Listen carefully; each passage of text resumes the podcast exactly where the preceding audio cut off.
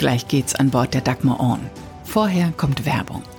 Du liebst das Meer und möchtest es schützen? Dann bist du hier genau richtig. Du kannst sogar Geld damit verdienen.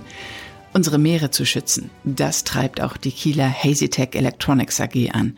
Sie hat eine umweltfreundliche Lösung gegen Marinenbewuchs und Fouling entwickelt, also gegen den Biofilm, den es am Propeller gibt, am Bug- und Heckstrahlruder und auf allen flüssigkeitsführenden Oberflächen. Die Lösung? AI-gesteuerte Ultraschalltechnologie.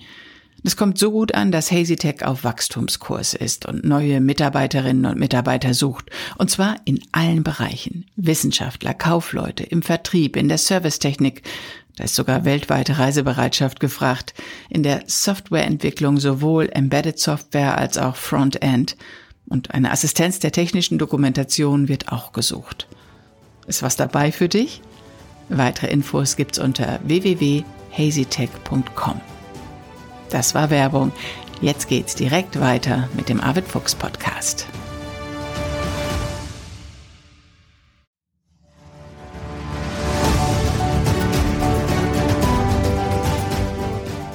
Expedition Ocean Change mit Arvid Fuchs. Abenteuer mit Tiefgang zwischen Arktis und Antarktis. Herzlich willkommen zu dieser Podcast-Folge. Hier ist Bärbel in Bremen. Und hier ist Arvid, ebenfalls in Bremen. Wir sitzen beide hier in der Garderobe ähm, im Kongresszentrum Bremen. Wir haben beide zwei Tage an der Nationalen Maritimen Konferenz teilgenommen. Und jetzt ist gleich Schluss, Arvid. Ne? Gerade noch hast du ein so kraftvolles Statement da abgegeben. Ich habe es gerade gepostet und bin noch ganz beeindruckt davon. Es ging darum, wie man junge Menschen für die maritime, für die Berufe der maritimen Branche begeistert. Naja, ich glaube, das ist ja ein ganz zentrales Thema. Also ich meine, das ist ja auch branchenübergreifend. Und äh, wir haben also hier in den letzten beiden Tagen oder heute und äh, gestern äh, unheimlich viel über Infrastrukturmaßnahmen, über Kaien, äh, Renovierung, über Offshore-Bereich, über Umspannwerke und ich weiß nicht, was alles gehört. Das sind alles hochinteressante Technologien, die ja auch wirklich dringend notwendig sind und äh, wo wirklich auch sehr viel Input gebraucht wird. Bloß das alles funktioniert ja nicht, wenn wir da wirklich auch die kompetenten Menschen haben, die dahinter stehen, die da wirklich auch die Weichen stellen. Und deshalb ist so ein Thema wie äh, ja Ausbildung in den unterschiedlichsten Bereichen ein so ganz zentrales und wichtiges. Und das ist mir ehrlich gesagt hier ein bisschen zu kurz gekommen. Ja, es war jetzt der allerletzte Punkt.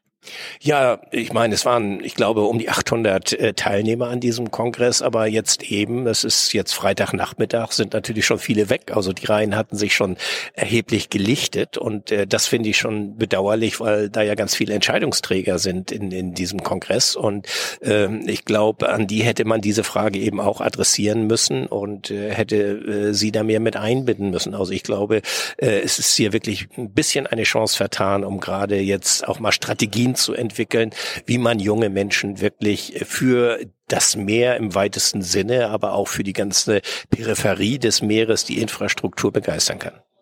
Das war hier eine richtig große Veranstaltung. Bundeskanzler Scholz war da, der Bundesminister für Wirtschaft und Klimaschutz Robert Habeck war da, viele andere wichtige Menschen aus der Politik, viele Köpfe, Männer, Frauen, überwiegend Männer der maritimen Branche. Wer hat dich am meisten beeindruckt? Ach, das ist schwer jetzt festzumachen. Also ich fand äh, den Robert Habeck schon sehr authentisch und, und, und ehrlich in dem, was er gesagt hat. Äh, aber es gab so viele in den Panels, äh, wo Frauen und Männer saßen, die wirklich, finde ich, auch sehr kluge Sachen gesagt haben. Bloß das alles nützt ja nichts, wenn es hier in diesem Kongressrahmen bleibt, sondern es muss ja eigentlich im Grunde genommen nach draußen getragen werden und nicht nur als Lippenbekenntnis, sondern wir müssen irgendwie auch auf auf Bundesebene irgendwie ein bisschen eine Werbekampagne anschieben, um, um wirklich äh, junge Menschen äh, dafür zu begeistern. Also die UNESCO und äh, die Kulturministerebene haben die Sale Training als äh, immaterielles äh, Kulturerbe bezeichnet. Aber das ist es ja nicht alleine, sondern äh, es ist eben halt auch äh, äh ja die die die soziale Kompetenz, die daraus resultiert und äh, die Vielfältigkeit der Berufe, die daraus resultieren.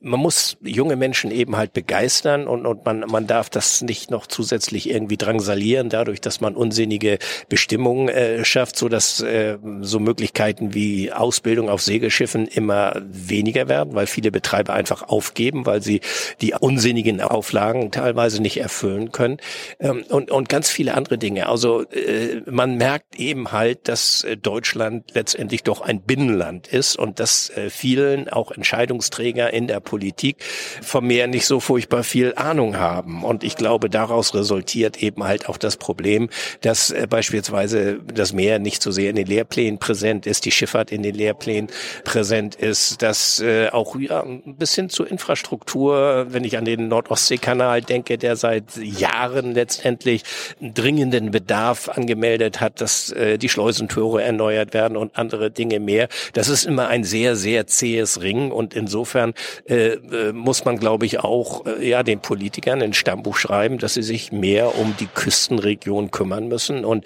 natürlich, das war ja ein zentrales Thema hier, dass das ein entsprechendes Investitionsvolumen erfordert. Aber junge Menschen für das Meer, für die Seefahrt, Frauen wie Männer, äh, zu begeistern. Das erfordert keine großen Mittel. Das erfordert einfach also Initiative. Und insofern sollte man hier doch ansetzen. Es folgt Werbung.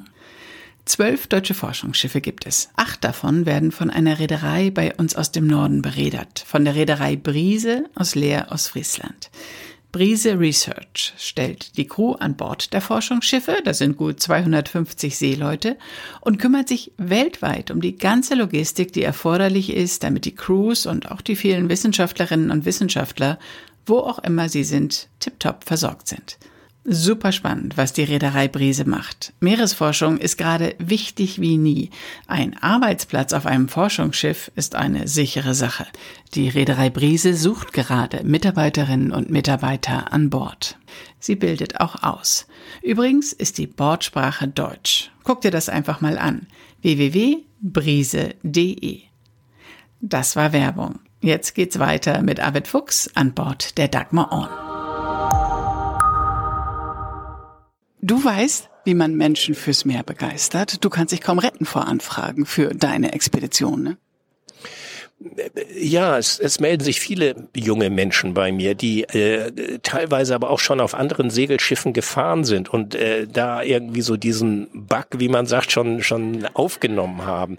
Das heißt, wer ein halbes Jahr Klassenzimmer unter Segeln gefahren ist auf der Tor Heyerdahl oder anderen Segelschiffen, ähm, der hat ja nicht nur Unterricht, Schulunterricht weiterhin dort bekommen, sondern der ist natürlich auch in Seemannschaft unterrichtet worden. Er weiß, was Verantwortung bedeutet, ein ein ein Schiff zu führen Touren zu fahren, egal in welchem Mannschaftsgrad man dort ist, ist immer mit Verantwortung äh, verbunden. Und diese soziale Kompetenz auf einem sehr limitierten Raum zusammenzuarbeiten, das prägt Menschen eben. Und äh, ich habe es eben auch gesagt, also wenn man rausfährt, man muss das mehr sinnlich erfahren können. Und wenn man dann irgendwie draußen in der Flensburger Außenförde meinetwegen eine Robbe oder ein Schweinswal sieht, äh, das macht was mit den Menschen. Nicht? Also äh, das, das bleibt. Und, und dieses emotionale Gefühl, was daraus resultiert, das äh, veranlasst viele junge Menschen dann wirklich auch irgendwie sich der Küste und dem Meer in einer beruflichen Perspektive zu nähern. Das heißt, äh, auch entsprechende Ausbildungsberufe zu wählen. Es kann in der Forschung sein, es kann aber genauso gut in der Technik sein, es kann Nautik sein, es kann alles Mögliche sein. Äh, dieses Spektrum ist so weit gestreut, dass jeder, glaube ich, der irgendwie äh, da Interesse am Meer hat, auch ein, ein berufliches Zuhause finden kann. Ihr merkt es. Arvid ist eigentlich doch gerade erst von seiner Expedition zurückgekommen und jetzt ist er hier schon wieder so richtig eingestiegen, sitzt im Jackett neben mir. Die Expedition ist abgeschlossen irgendwie und irgendwie auch noch nicht, oder? Nein, sie, die, sie ist ja immer präsent. Also äh, klar sitze ich hier jetzt im Sakko, das ist, ist, ist, ist äh, wird so erwartet bisschen. Also diese Erwartungshaltung kann man ja auch entsprechen, da habe ich auch kein Problem. Nein, aber die, die, die, die Expedition ist natürlich sehr präsent. Wir haben ja noch nicht die Auswertung der ganzen wissenschaftlichen Daten vorliegen. Das findet ja jetzt alles sehr statt. Das dauert ja auch irgendwie. Aber nach der Expedition ist auch immer vor der Expedition. Also äh, man überlegt natürlich schon, was was kann als Neues kommen. Man überlegt, äh, was muss am Schiff gemacht werden. Es ist ja Gott sei Dank nichts irgendwie kaputt gegangen oder sonst was. Aber das braucht ja auch immer Fürsorge und Pflege. Und äh, darüber hinaus ist es aber auch einfach toll, hier mal an Land zu sein. Also es gibt ja auch noch ein Leben neben dem Schiff. Das ist die nervigste Frage bestimmt auch hier in den letzten zwei Tagen gewesen. Wo geht's als nächstes hin, oder? Ja, weil das so eine gewisse Oberflächlichkeit auch widerspiegelt. Also ich erlebe das wirklich, wenn man irgendwo im Hafen ankommt und die Leinen rübergibt, dass dann schon die Frage kommt, und wo geht's als nächstes hin? Also man ist noch nicht mal angekommen, hat noch nicht mal festen Boden unter den Füßen so dieses Abhaken, das war jetzt das eine. Und äh, diese Intensität des Erlebnisses einer solchen Reise, das wirkt ja nach. Und das schüttelt man ja nicht ab. Das ist ja nicht eine Urlaubsreise in dem Sinne, wo ich äh, 14 Tage am Strand gelegen habe irgendwie, sondern das ist so ein intensives Erleben, auch in der Gemeinsamkeit mit einer Crew, dass wir sind ja zu zehnt an Bord gewesen. So also das schweißt zusammen, dass äh, jeder ist der Multiplikator auch, was irgendwie so diese Erlebnisdichte angeht und Intensität Intensität. Äh, also das, das äh, lässt einen erstmal nicht los und, und, und, und verlässt einen eigentlich auch nie, diese, diese Erlebnisse. Und insofern äh, finde ich es ein bisschen oberflächlich immer, wenn man sofort gefragt wird, und wo geht's als nächstes hin? Nicht? Das ist so diese Ex- und Hop-Mentalität, jetzt hat man es gemacht, jetzt muss was Neues kommen. Ich frage das nicht, Albert. Ich warte einfach, bis du das sagst, wo es hingeht. Und äh, wir haben ja auch sonst noch viele Sachen zu besprechen. Aber jetzt äh, geht's erstmal ab nach Hause, ne? Ja, denn ich muss zum Bahnhof jetzt. okay. Aber danke, dass du noch Zeit hattest für diese kurze Podcast-Folge und wir melden uns einfach bald wieder bei euch. Tschüss. Herzlichen Dank, Bärbel. Tschüss. Das war Expedition Ocean Change, ein Podcast von Arvid Fuchs und Bärbel Feening.